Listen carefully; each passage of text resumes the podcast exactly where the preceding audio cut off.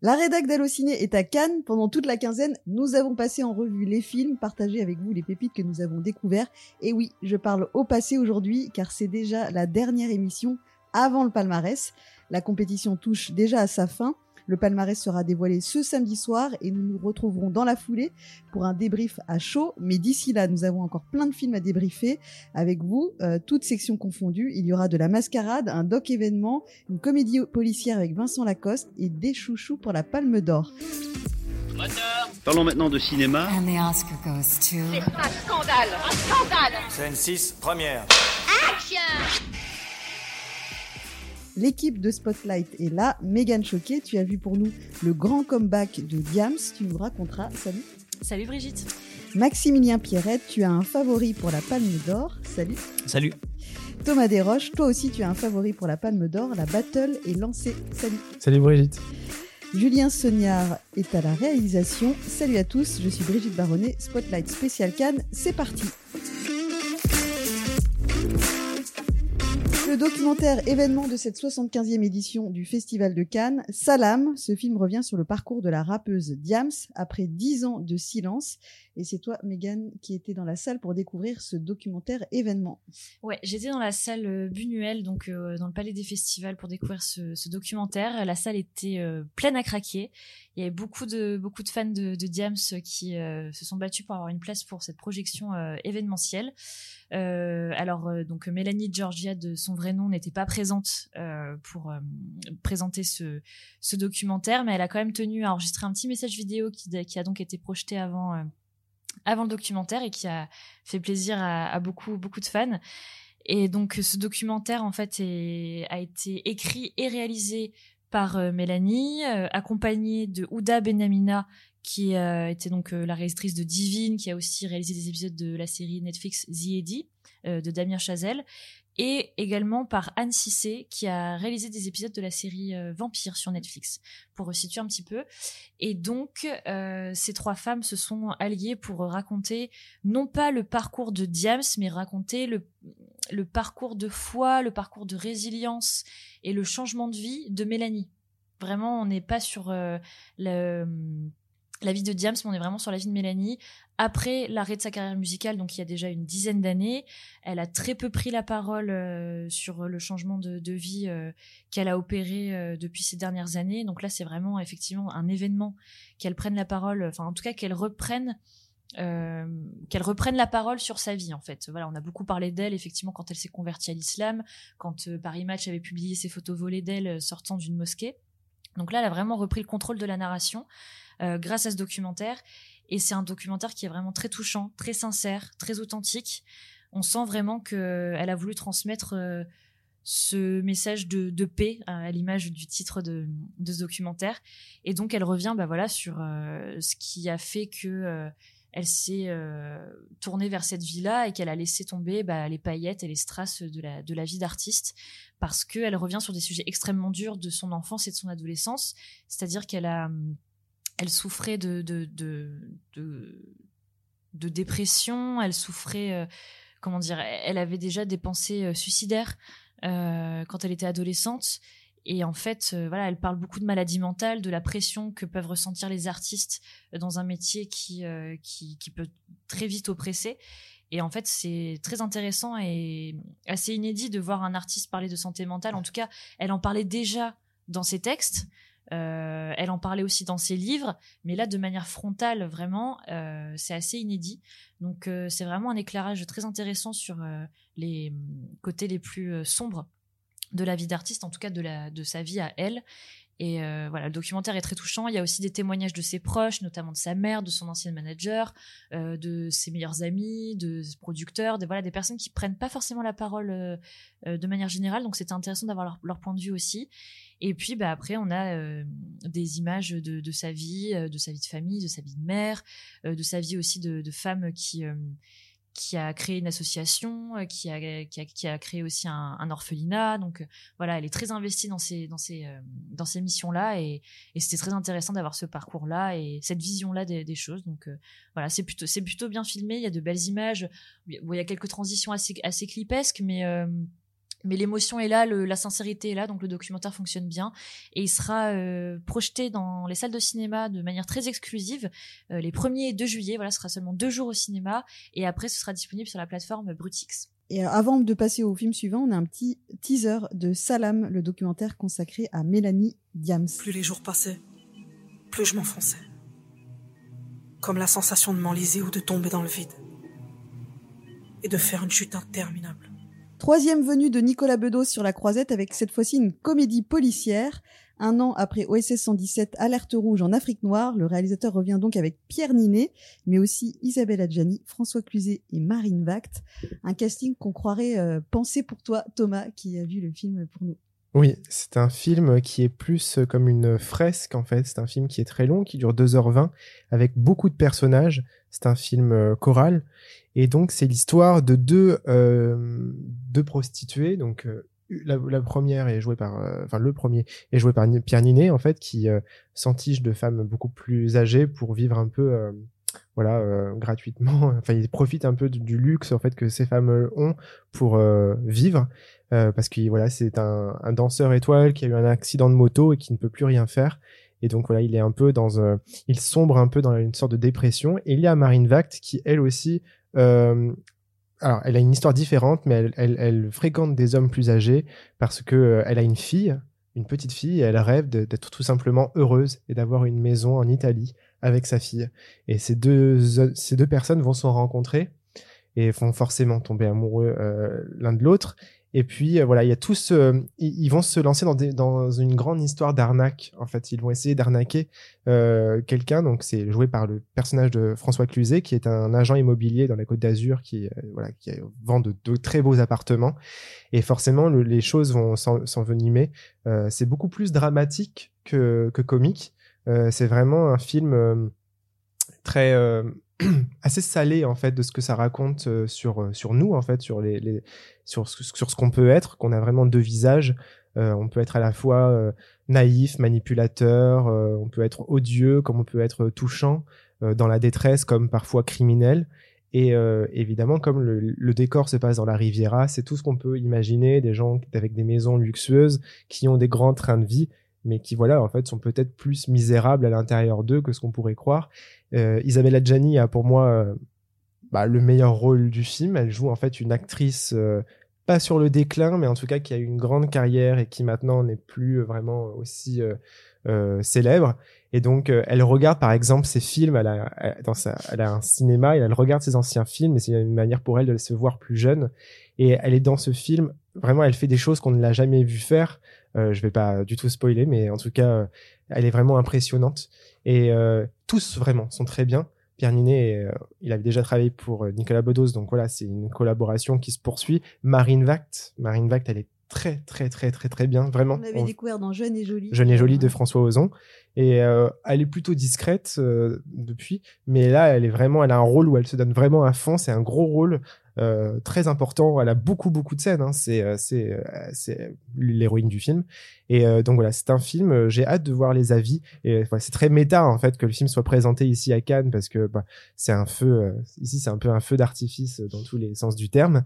Et donc Mascarade, c'est le film parfait pour cet endroit-là. C'était un film présenté hors compétition, Mascarade de Nicolas Bedos, qui sortira le 1er novembre.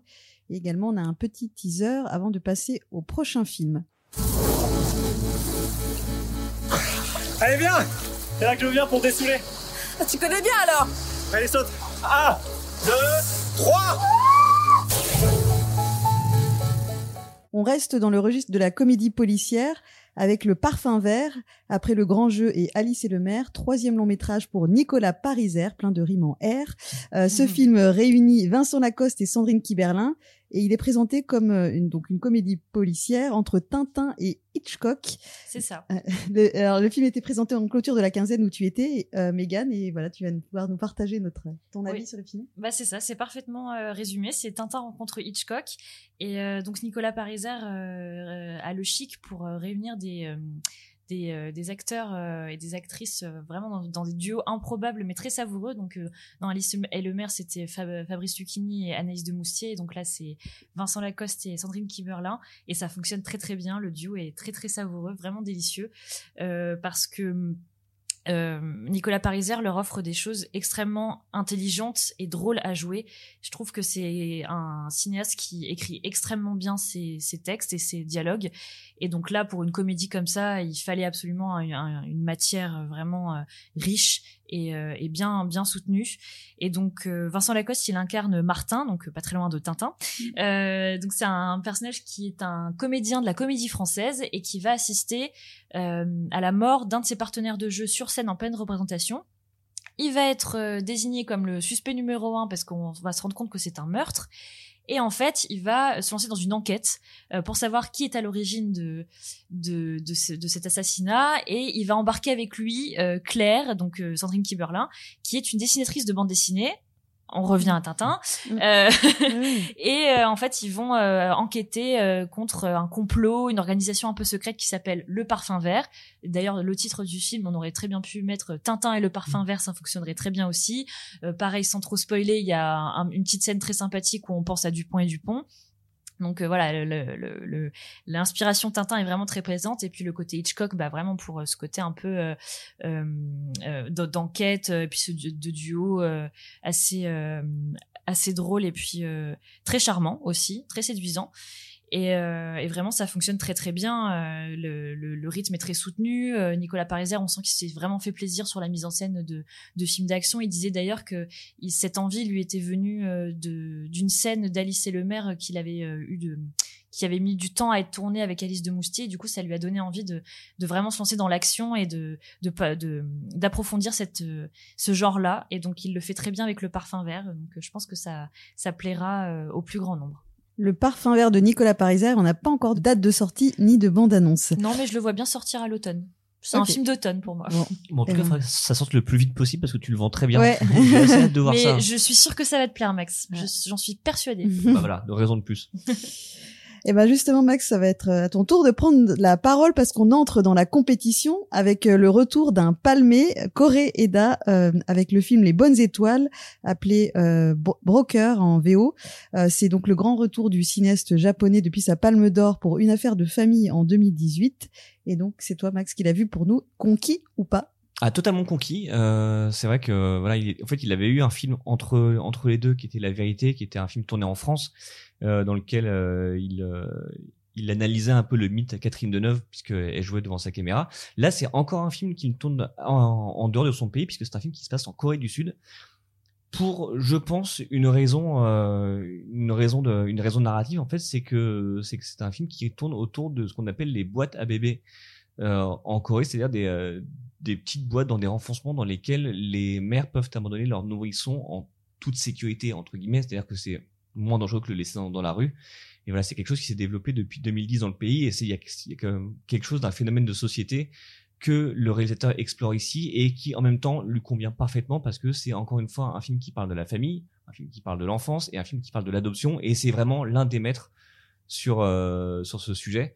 Donc là, vraiment, tu vois, on est vraiment dans un, on est vraiment genre dans un, dans un terrain qui est quand même familier, mais bah, il arrive quand même à nous surprendre parce que donc c'est l'histoire de bah, évidemment donc ça ça commence par un bébé qui est abandonné dans une boîte mais qui est récupéré illégalement par deux par deux hommes qui décident de lui trouver une nouvelle famille et qui vont traverser le pays dans un van pour le faire. Il y a un petit côté Little Miss Sunshine dedans parce que tu as une famille euh, recomposée, dysfonctionnelle et puis il y a y a il y a un petit peu d'humour aussi.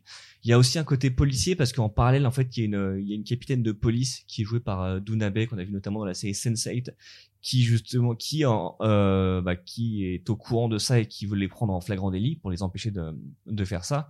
Mais le principal, évidemment, comme toujours chez Correda, c'est, euh, c'est l'émotion qui, euh, qui arrive vraiment à faire jaillir de façon assez, euh, assez simple, assez sobre et ça arrive parfois en fait sur un sur un simple geste. En fait, il est capable de te foutre les larmes aux yeux. Même si je me suis dit c'est peut-être la fatigue qui joue, mais en fait non, c'est que c'est c'est vraiment un film un film bouleversant. Et euh, j'avais déjà un favori pour la Palme d'Or qui était Leila et ses frères de Saïd Roustaï, qui est un film iranien. J'ai un deuxième favori pour la Palme d'Or, même si on peut pas remettre de Palme d'Or ex aequo, malheureusement. Mais vraiment, c'est un, c'est un très, très, très, très, très beau film qui est euh, évidemment qui va ravir les fans de Coréda, mais euh, qui, je pense, peut plaire à tout le monde parce que ce sont des vraiment des émotions à la fois simples mais euh, distillé avec une avec une belle écriture. On a aussi un parmi les acteurs, on a aussi Song Kang-go qui était l'un des acteurs de Parasite, Palme d'Or 2019. On a un peu l'impression que Koreda et lui se sont vus, on se sont dit bon, on a chacun une Palme d'Or, viens, on fait équipe pour euh, aller en chercher une autre.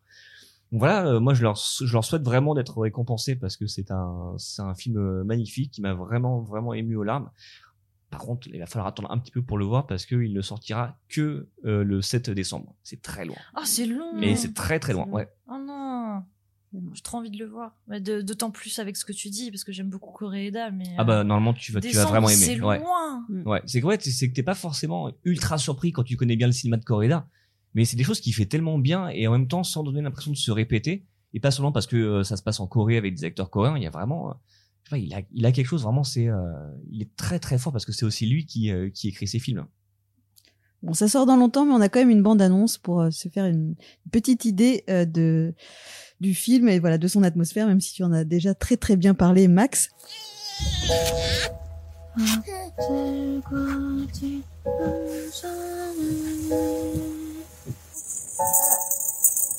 Après avoir raflé de nombreux prix, dont celui de la Caméra d'Or en 2018 pour Girl, euh, son premier long métrage, le cinéaste belge Lucas Dont revient avec Close. Il met en scène Léa Drucker et Émilie Dequesne dans un récit d'apprentissage sur une amitié fusionnelle entre deux jeunes ados. Et c'est toi, Thomas, qui a vu le film pour nous, donc qui est en compétition et donc potentiel Palme d'Or là aussi. Ouais. Alors.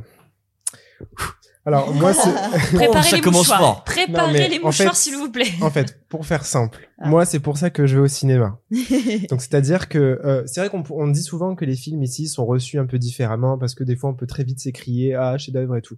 Je me, suis- me suis pas écrié, euh, mais le film m'a en fait, euh, bah en fait, j'ai pleuré, pendant une heure et euh, ça m'a complètement retourné le cerveau et pendant toute la journée, j'y ai pensé, puis j'y repense encore aujourd'hui. Oui, donc c'est un film voilà qui, comme tu, le, tu le disais, euh, Brigitte, on suit vraiment ces deux ados et qui sont très proches. J'avais écrit sur Allociné comme des aimants. En fait, c'est presque scientifique, c'est-à-dire qu'ils se, quand ils dorment, ils dorment vraiment collés à côté, mais il y a aucune ambiguïté. Mais voilà, ils se, il y en a un qui va poser sa tête sur l'épaule de l'autre, etc. Ils ont grandi comme ça, et quand ils arrivent au collège et qu'ils euh, font ça devant les autres, bah forcément il y a des réactions, il y a des moqueries, euh, il y a des, questions qui se posent, etc. Et Léo, l'un des deux, euh, va prendre cette distance parce qu'il a honte et puis il a pas envie d'être jugé, etc. Et donc il va y avoir comment dire, une conséquence en fait à cette cette cette fissure entre guillemets. Et le film ouais, est vraiment euh, est vraiment euh, pur. Euh, c'est un film qui qui n'a pas peur d'aller à fond dans l'émotion. Alors je sais qu'il y en a qui parlent de, euh, on peut parler parfois pour les films comme ça de film tire larmes, etc. Mais moi j'ai pas l'impression en fait que le film est tire larmes. Euh, puis en fait je me dis mais en fait on s'en, enfin au pire on s'en fout. Enfin moi j'ai j'ai besoin de ça aussi. J'ai besoin d'un cinéma un peu intense et que on- qu'on ait le droit en fait de qu'il y ait des étreintes, qu'on a le droit de pleurer, euh, qu'on ait le droit aussi de rester dans le silence. Euh, je suis pas quelqu'un de très euh, déjà de, de- un cinéma de subtilité. Moi c'est un truc qui me me parle pas forcément. Euh, là non c'est pas un film euh, subtil, c'est un film qui euh, prend vraiment nos émotions à, à voilà à bras le corps. C'est c'est très euh, c'est très euh, oui c'est ça c'est intense euh, c'est euh, C'est organique. c'est organique. Voilà oui c'est organique. Le corps est très important euh, dans, ce- dans- très important dans ce film. Et avec des images sublimes. En fait il faut savoir que le personnage de Léo travaille dans une plantation de fleurs avec ses parents. Et donc euh, voilà ça donne des images euh, vraiment très très belles. Et euh, Léo est joué par Eden euh, Dambrin donc c'est son premier rôle euh, qui est euh, incroyable et il a des yeux euh, enfin c'est c'est c'est c'est dingue en fait. C'est en fait ses yeux parlent pour lui. Des fois il y a pas de il y a pas de mots. Et il regarde juste un personnage à travers la pièce et tu te dis ah oui d'accord ok. Euh, en fait il y en a qui sont vraiment nés en fait pour être sur le grand écran. C'est c'est fou. Et euh, l'autre euh, acteur qui a un, un- qui a un rôle plus secondaire qui est joué par Gustave Devael je crois que ça, se prononce comme ça. C'est W A E L E. Et qui est tout aussi touchant euh, mais c'est un autre rôle euh, mais c'est vraiment une très très belle histoire qui a presque même une dimension un peu euh, ouais un peu romanesque en fait. C'est un film très intime mais qui a une dimension vraiment qui prend de l'ampleur de plus en plus. Et euh, voilà c'est un film qui n'a pas peur vraiment de, taper dans le dans le, dans le mille. Et il y a juste une actrice qui s'appelle Emily Dequesne qui joue la mère de de, de Rémi. Donc c'est l'autre personnage. C'est pas le personnage principal c'est l'autre. Et qui à chaque apparition, euh, elle, terrasse. hein. Vraiment, c'est, tu te dis, waouh, c'est quelle actrice et euh, c'est vraiment un, superbe film. Je sais pas du tout, du tout euh, ce que le film va gagner. Moi, j'ai envie qu'il gagne la Palme d'Or, c'est certain. Mais je pense en plus que c'est un film qui peut rassembler. C'est un film qui est sur les- qui peut plaire aux adultes, aux enfants, qu'on pourrait emmener voir des collégiens voir ce film. C'est un film qui pour moi je c'est un film d'auteur mais qui pourrait avoir un succès populaire. Mais vraiment je le, je le pense. Hein, c'est pas du tout un film euh, arty. euh, non non, euh, c'est un film euh, qui est brut en fait. euh, voilà. Donc euh, c'est un film humain. Close de Lucas donc, pas encore de date de sortie et pas non plus de bande-annonce. Et non. Mais je pense aussi que c'est un film d'automne. Ouais. Ah bah oui, quand même. Mais tu, tu, tu en parles très très bien. Tu ça a euh, très envie de découvrir ce, film parce que j'entends beaucoup de choses effectivement euh, entre le, chef-d'œuvre et euh, le film très. Euh, j'ai pas envie de dire cahier des charges, mais euh, qui suit un fil conducteur très précis, très prévisible et très tire-larme. Donc euh, j'espère que quand je le verrai, je serai de ton côté. Ah, Et que- Sinon, tu vas entendre parler. hein. Non, non mais prévisible, oui, comme je, je t'en en a parlé, je crois. Il y en a qui disent que le film est prévisible. Enfin, pour moi, c'est un défaut qui n'existe pas parce qu'en fait, c'est pas un film où on est censé être surprise. Ah Il y a pas de surprise dans le film. On sait, on sait ce qui va arriver. Il y a plusieurs signes latent. qui Ouais, bah est, c'est oui. l'attente, comment ça va se passer, avec qui, comment, quoi, quoi.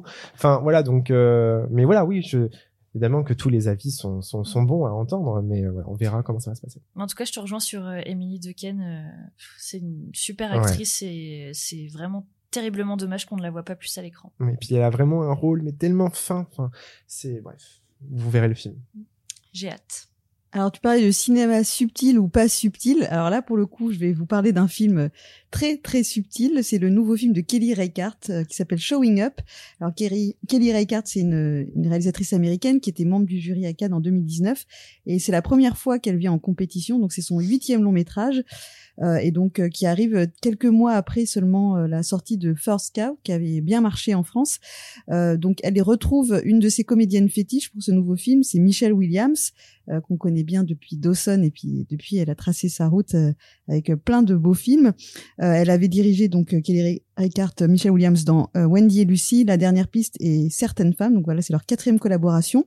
Euh, alors quelques mots sur ce film, je, sors à peine de la projection. C'est vraiment donc une, in- une intrigue toute simple. Alors on serait tenté de dire minimaliste, mais ça pourrait être péjoratif.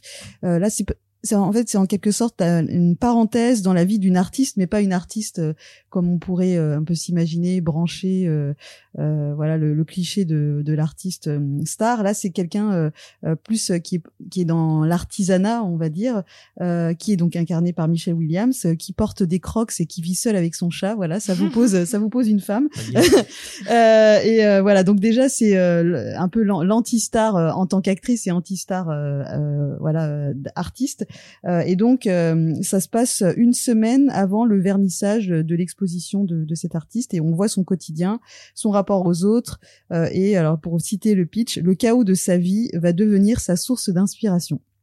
Euh, dans le chaos de sa vie, eh bien il y a par exemple euh, un pigeon qu'elle euh, qu'elle recueille chez elle et avec qui elle va en quelque sorte Ah, oui. se lier d'amitié. Voilà, et c'est euh, c'est voilà un pitch voilà tout simple. Euh, et je vais citer les confrères du Monde qui ont trouvé une jolie formule qui disent que c'est un cinéma de l'intime et de l'infime. Voilà, je trouve que c'est euh, ça résume bien. Euh, voilà, donc c'est assez lent. Euh, autour de moi, euh, je vais balancer un peu les, les confrères critiques, mais ça dormait pas mal parce que voilà, c'est un film. Donc c'est pas bien, c'est pas bien, c'est la fin de festival. Alors ça, peut voit. arriver, ouais. Mais euh, non, non, ça, on voit qu'on arrive en fin de festival et c'est un peu dommage de peut-être de placer ce film en compétition aussi tard parce que voilà, ça nécessite quand même euh, d'être D'être concentré, euh, ouais. d'être concentré et éveillé, n'est-ce pas, mon voisin qui a dormi euh, voilà, Personne autour, hein, personne autour Bon, de cette table. hein, je ne sais pas qui c'était, Euh, mais euh, voilà, c'est euh, donc un film tout simple avec euh, bah, assez peu de, de dialogue. Mais moi, j'ai bien aimé l'atmosphère. euh, ça se passe donc, euh, je sais pas dans quelle ville des États-Unis, mais euh, c'est ouais, probablement, ouais, je, j'oserais pas dire où c'est, mais ça fait très américain en tout cas. Euh, Il y a euh, donc qu'est-ce que je pourrais citer d'autre? Euh, Il y a un, un chat qui pourrait euh, prétendre à la cat quatre palmes, même si ça n'existe pas, un très joli charroux. Euh, Il y a aussi euh, dans le casting euh, André Benjamin, donc euh, membre de d'Outcast, et peut-être nouveauté dans le cinéma de de Kelly Reichardt, si vous connaissez un petit peu. Il y a quand même un peu plus d'humour que dans ses précédents films. Enfin voilà, c'est peut-être un peu plus léger. et c'est un film normalement, enfin dans son cinéma, c'était très souvent des films dans la nature. Enfin, elle a fait un western. Old Joy, c'était dans, la forêt. Et là, c'est peut-être un peu plus urbain. Et puis voilà, un peu plus euh, euh, pas hipster parce que voilà, comme je vous dis, c'est un peu une anti anti artiste, mais voilà, c'est quand même situé dans le monde de l'art et voilà. Donc ça change un petit peu de ce qu'elle a pu faire dans le passé peut-être un film plus accessible. Oui, voilà.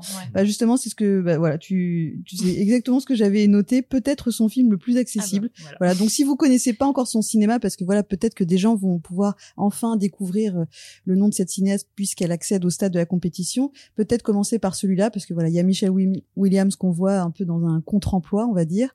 Euh, et puis euh, voilà, l'histoire est toute simple. Moi, ça m'a un peu fait penser aussi au, au film qu'on peut voir à Sundance ou à ah Deauville, voilà, cinéma indépendant américain euh, c'est distribué par euh, A24, donc qui est le ah, distributeur. Fallait euh, commencer par là, Brigitte. voilà, donc ça c'est pour les États-Unis et en France ça sera Diafana, donc le distributeur de, de Titan. Donc c'est un, un, distributeur peut-être un peu plus grand public Comme que Close. précédents. Ah bah voilà. Et Close a été aussi acheté par A24. Ah. ah. Et grand gage de qualité. Donc c'est peut-être une bonne façon d'entrer dans le dans l'univers de de Kelly Reichardt et puis retrouver Michelle Williams, voilà qu'on aime beaucoup. Mm dans ce rôle avec ses Crocs. Voilà, j'insiste dessus. euh, on, cette émission n'est pas sponsorisée par cette marque. ce sera un peu euh, embêtant quand même. et pas de date de sortie non plus pour ce film, mais pareil, moi je le vois bien euh, plutôt cet automne ou cet hiver. Euh, tourment sur les îles et je me tourne vers toi Megan. On continue avec euh, la compétition, tout comme Kelly Reichardt pour qui c'était une première en compétition. Il en est de même pour euh, ce cinéaste espagnol qui s'appelle Albert Serra. On lui doit les films La mort de Louis XIV qui était en séance spéciale en 2016 et Liberté qui était à un certain regard en 2019. Et cette fois-ci il revient avec un film Fleuve avec une ambiance euh, lynchienne, euh, ai-je lu euh, sur les réseaux sociaux. et c'est toi, Megan, qui a plongé dans cette dans ce film vraiment fleuve, puisque c'était le plus long de la compétition avec Leila et ses frères. Il fait quasiment trois heures, je crois. Tout à fait, 2h45. euh... Megan est partie un matin, elle est revenue le lendemain. euh, oui, absolument. Donc, bah, écoute, à chaque canne, son expérience cinématographique psychédélique et Tournant sur les îles ou Pacifiction euh, pour les intimes euh, fut la mienne.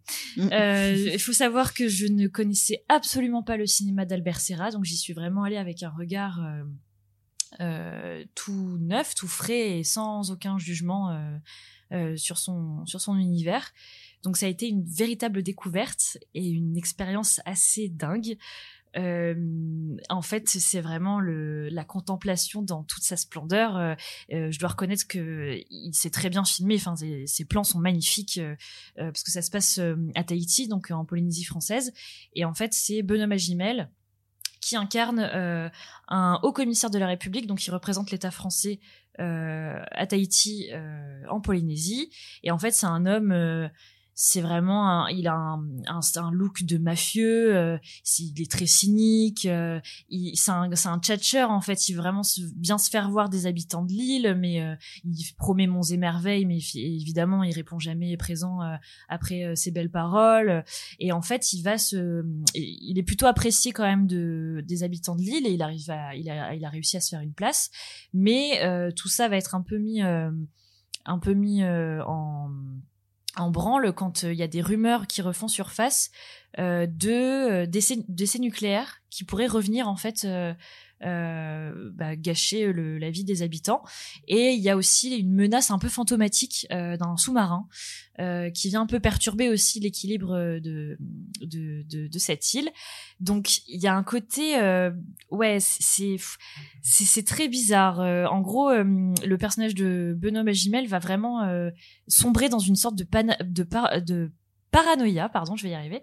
Donc il va sombrer un peu dans cette sorte de paranoïa où il va penser que tout le monde va se retourner contre lui, euh, tout le monde euh, en veut euh, en veut à sa peau, il va pas réussir à, à garder sa place. Enfin, c'est un, un c'est un mélange entre un thriller et en même temps c'est très absurde parce que les dialogues sont assez grotesques. donc c'est c'est vraiment ouais, mais en même enfin je trouve que les, les dialogues sont tellement grotesques que je pense que c'est fait exprès pour appuyer l'absurdité de la du monde qui qui oppresse les habitants qui sont euh, voilà pris en étau entre cette politique française et euh, cette euh, cette volonté de préserver cette île en fait et de préserver sa culture. Et donc ouais, c'était une expérience assez dingue. Dans la salle, il y a des gens qui sont partis au bout de 30 minutes. Il y a beaucoup de gens qui ont dormi. J'ai entendu quelques ronflements. Mhm. Il y a un mec pendant une scène, il a crié nul comme ça. euh, je suis sûr, il s'est réveillé en sursaut en fait. Mais je pense. Et, et après, à la fin, il y a eu tonnerre d'applaudissements, standing ovation. Enfin voilà, c'était vraiment une séance lunaire. Comme le mec qui a crié nul. oui, c'était vraiment une, une, une, projection lunaire, mais je trouve ça génial parce que c'est aussi euh, pour ça qu'on va à Cannes pour vivre ce genre de projection. Et je sais que dans un cinéma, enfin quand le film sortira au cinéma, j'aurais peut-être pas d'expérience que d'expérience similaire. Donc c'était assez euh, assez fou. Euh, après c'est vrai que les 2h45, je les ai quand même sentis passer. Donc euh, voilà, j'ai pas tout aimé dans le film, mais rien que pour l'expérience et pour la beauté des images et pour et pour Bonhomme Magimel, vraiment, je sais pas si c'est une interprétation mineure ou si c'est du génie. Je sais pas. En fait, il y a quelque chose chez Magimel que je trouve très touchant. Et, et en fait, quand il est entre euh, la roue libre et euh, la ouais ce, truc un peu décalé un peu grotesque un peu absurde il a des moments vraiment de fulgurance et euh, je sais pas en fait il a ce côté un peu enfin pour ceux qui auront la référence il y a un côté un peu GTA en fait dans ce film mais vraiment, on dirait un personnage de GTA quoi, le, le, le mafieux là, qui le mafieux un peu politicien, euh, avec ses lunettes de soleil, son costume, euh, enfin ouais, il y a vraiment un côté GTA. Donc ouais, puis la musique aussi, il y a la musique euh, très très Miami, très Ouais, c'est il y a une ambiance très chaude, très suintante. Enfin, c'est c'est vraiment un film euh, d'expérience quoi. Voilà, désolé, je, je, en fait, je me remets dans le film là et je me je, je reprends enfin ce que j'ai un peu vécu parce que j'ai aimé le film? Ben j'en sais rien. je, je enfin, franchement, c'est très bizarre comme euh, comme expérience. Mais ouais, j'étais entre la somnolence et euh, l'ébahissement. Enfin, je c'était une expérience assez assez dingue. Donc voilà, donc euh, je sais pas si ça me donne envie de de me, de me plonger dans la filmographie d'Albert Serra, peut-être, euh, peut-être dans ce dans un film qui sera un peu plus accessible, parce que là c'est vraiment un truc. Euh, je pense que c'est vraiment pour ceux qui aiment Albert Serra, quoi. Donc euh, voilà. Mais c'est un film, ouais, c'est une expérience. Voilà. Et pardon d'avoir parlé autant. ça a été mon oncle le film apparemment. oui, bah oui, oui. et pour ceux qui seraient choqués de, de, de, nous entendre dire que des gens dorment en séance à Cannes, alors ça n'est pas contre le film, faut juste savoir qu'on arrive en fin de festival. Ça arrive à des gens très bien en plus. Voilà.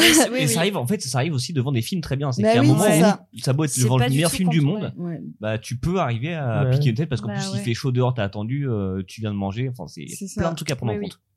Voilà, c'est aussi ça, Cannes, mais voilà, ce n'est pas contre les films qu'on dit ça, mais, mais ça fait partie un peu de, de l'expérience là aussi. Bah, euh. On continue avec la compétition et euh, le dernier long métrage présenté en compétition pour ce cru 2022 qui s'appelle Un petit frère, donc cinq ans après avoir décroché la caméra d'or à Cannes pour Jeune femme. Léonore Serrail débarque en compétition avec un petit frère. C'est l'histoire d'une femme arrivée d'Afrique et qui s'installe en banlieue parisienne avec ses deux fils. Euh, ça se veut le portrait d'une famille ordinaire que l'on suit sur plus de 30 ans. Euh, le film est porté par une actrice qui s'appelle Annabelle Langron, qu'on a pu voir dans La fine équipe. Ahmed Silla, euh, pour la première fois dans un rôle dramatique. C'est un acteur bah, qu'on connaît bien, humoriste, qu'on a découvert notamment grâce à L'Ascension. Et Stéphane Bach, donc qui était également dans novembre cette année à Cannes. Alors j'ai vu ce film euh, aujourd'hui.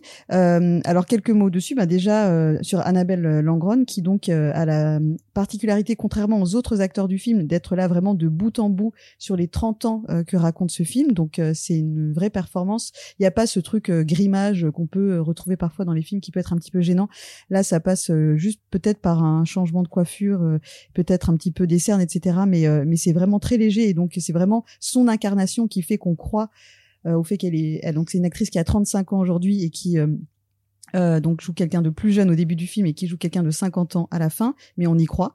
Euh, donc elle est vraiment euh, formidable. Pourquoi pas un, un rôle d'interprétation? On peut aussi faire des pronostics euh, euh, là-dessus. Euh, donc je, je l'évoquais Ahmed Silla, alors qui est plus une participation. hein, on le voit à la fin du film, mais lui aussi euh, impressionnant. Ça lui va très très bien le, le registre dramatique. Et Stéphane Bach, bon bah lui on l'a déjà vu pas mal dans du cinéma d'auteur et il est très bien aussi. Donc Stéphane Bach et Ahmed Silla euh, jouent euh, deux frères mais à différents âges. Donc malheureusement ils n'ont pas de scène ensemble. On aurait bien voulu les, Ah, les voir jouer dommage. ensemble. Voilà, donc c'est euh, donc c'est vraiment une chronique sur euh, sur 30 ans Euh, et euh, on parlait tout à l'heure de d'intime, d'infime. Bah là, ça rejoint un petit peu tout ça puisque c'est assumer le fait que bon, alors sur 30 ans, évidemment, il se passe des choses, mais c'est aussi un film qui veut raconter la vie ordinaire. Alors pas forcément une super héroïne, mais voilà, une femme, une femme euh, avec euh, les problèmes euh, que toute femme peut avoir, tout ce que, enfin, les problèmes, les préoccupations, la charge mentale, s'occuper de ses enfants, avoir un homme dans sa vie, s'en séparer, retrouver quelqu'un d'autre. Enfin, voilà, ça parle d'une femme comme comme tout le monde. Et du coup, voilà, il y a un côté très simple, très ordinaire. Et bah, quand c'est porté par des, des acteurs comme ça, ben on, on dit oui. Et puis c'est bien écrit. Voilà, c'est bah hum, voilà, c'est je sais pas quoi dire de plus. Euh, je sais pas si vous aviez des questions sur aimé, ce film. Bah voilà, Ça en tout cas, voilà. Euh, mais donc euh, bah, je vous rappelle peut-être les infos sur ce film. Donc ça s'appelle Un petit frère. C'est un second long métrage donc de Léonore Serrail. Vous pouvez d'ici là redécouvrir son premier long métrage qui s'appelle Jeune femme. Euh, et donc euh, je n'ai pas de date de sortie sur ce, pour ce film ni de bande annonce. Donc il faudra patienter un petit peu pour en savoir plus. Euh, on termine avec un dernier film qui n'était pas en compétition mais à Cannes première. Donc ce sont des films, euh, des films voilà un peu en avant-première, en avant-première tout simplement. Euh, et euh, ça s'appelle Asbestas, c'est ça? Oui, ou Asbestas, The As- Beast. voilà, en les monstres euh, ou The Beast, euh, qui est le nouveau film de Rodrigo Sorogoyen, alors cinéaste espagnol dont on commence à bien connaître le nom aujourd'hui puisqu'il avait réalisé El Reno, euh, Madre et un troisième film. Une série aussi, euh... j'ai pas le nom. Antidisturbios. Ah oui, voilà, anti- ah oui, anti- ah, c'était euh, trop bien ça. une belle Pardon. filmographie. Et donc là, euh, la particularité de ce film, un peu comme Madré, où on pouvait voir notamment l'actrice Anne Consigny, euh, il fait de nouveau appel à un casting partiellement français. Donc c'est Denis Ménochet et Marina, Marina Foïs Foïs, qu'on retrouve ouais. dans ce thriller. Thriller, oui, Ouais. thriller euh, rural. Euh, bah du coup, enfin, c'est quand même un cinéaste aussi lui euh, intense. Je sais pas si vous avez vu. Enfin, moi, j'avais adoré Madré aussi, par exemple. C'est un film très intense. Et là, c'est vraiment deux Français, donc Marina Foïs, Denis Ménochet, qui sont installés dans Galice pour. euh, ils veulent retaper une maison euh, pour faire une sorte de gîte un peu. hein. Et en plus, ils se sont aussi opposés à un projet d'éolienne, ce qui empêche en fait des fermiers dans le petit village de, de recevoir de l'argent de ce projet-là. Et donc ça crée en fait des tensions immenses, mais même plus que ça en fait. C'est-à-dire que ces voisins-là, donc ces deux frères qui vivent avec leur mère, donc deux frères de 50 ans, qui euh, n'ont pas de vie en fait, ils ont, ils ont sacrifié leur vie pour leur, leur vie à la ferme, donc ils n'ont pas de famille, ils ont peu d'éducation, ils le disent eux-mêmes, ils n'ont pas voyagé.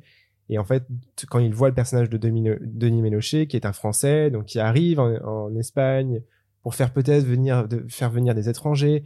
Euh, il le voit comme une menace. Et c'est, il y a comme une sorte de guerre des voisins. Je sais que Brigitte, elle parlait un peu de Julien Courbet. Ah, Euh, mais je rigolais, je Ah là rigolais. là. mais- Moi, je l'ai si pas des du gens voulaient troller, euh, ils pourraient Oui, parler de. Julien Courbet. C'est moi, j'ai j'ai pas du tout pensé ça. hein, C'était pour la Ah, blague. français. non, Mais non. Moi, je l'ai pas du tout. je l'ai- Comment il dénonce les blagues Oh des gens. là là. Non. C'était une blague. Ah, ok.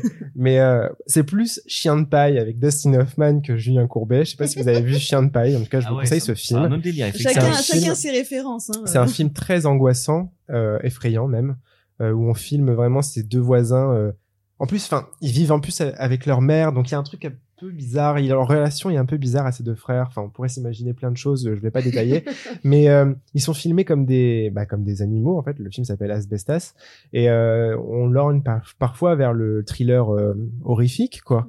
Et euh, alors Marina Foy c'est très bien et, et Denis Ménochet, enfin tous les deux parlent en, en Galice, c'est ça? Enfin, c'est l'espagnol, euh, mais un peu particulier. En tout cas, ils jouent en espagnol. Ils ont appris l'espagnol pour, ce, pour ces rôles-là. Et ils sont excellents. Et moi, j'adore De- Denis Ménochet. Et qui, pour une fois, qui a un corps qui est très imposant. Enfin, c'est quand même quelqu'un, on n'a pas envie de lui chercher les ennuis. mais là, en fait, il est dans un rôle de, de proie, quoi. De, de victime. C'est un homme qui a peur et on a peur pour lui. Et donc, c'est, c'est impressionnant de le voir euh, jouer dans ce rôle. On pense aussi à- au film Délivrance euh, de. Ah oui. Ouais. Ah, donc on est vraiment loin de Julien, de Julien Courbet en vrai. Ah Ouais, oui, oui, oui, non, mais non, on est vraiment dans la clair. campagne, on est vraiment sur des, sur, ouais, des, vraiment des proies qui sont piégées, bah, comme des, comme des bêtes, en fait.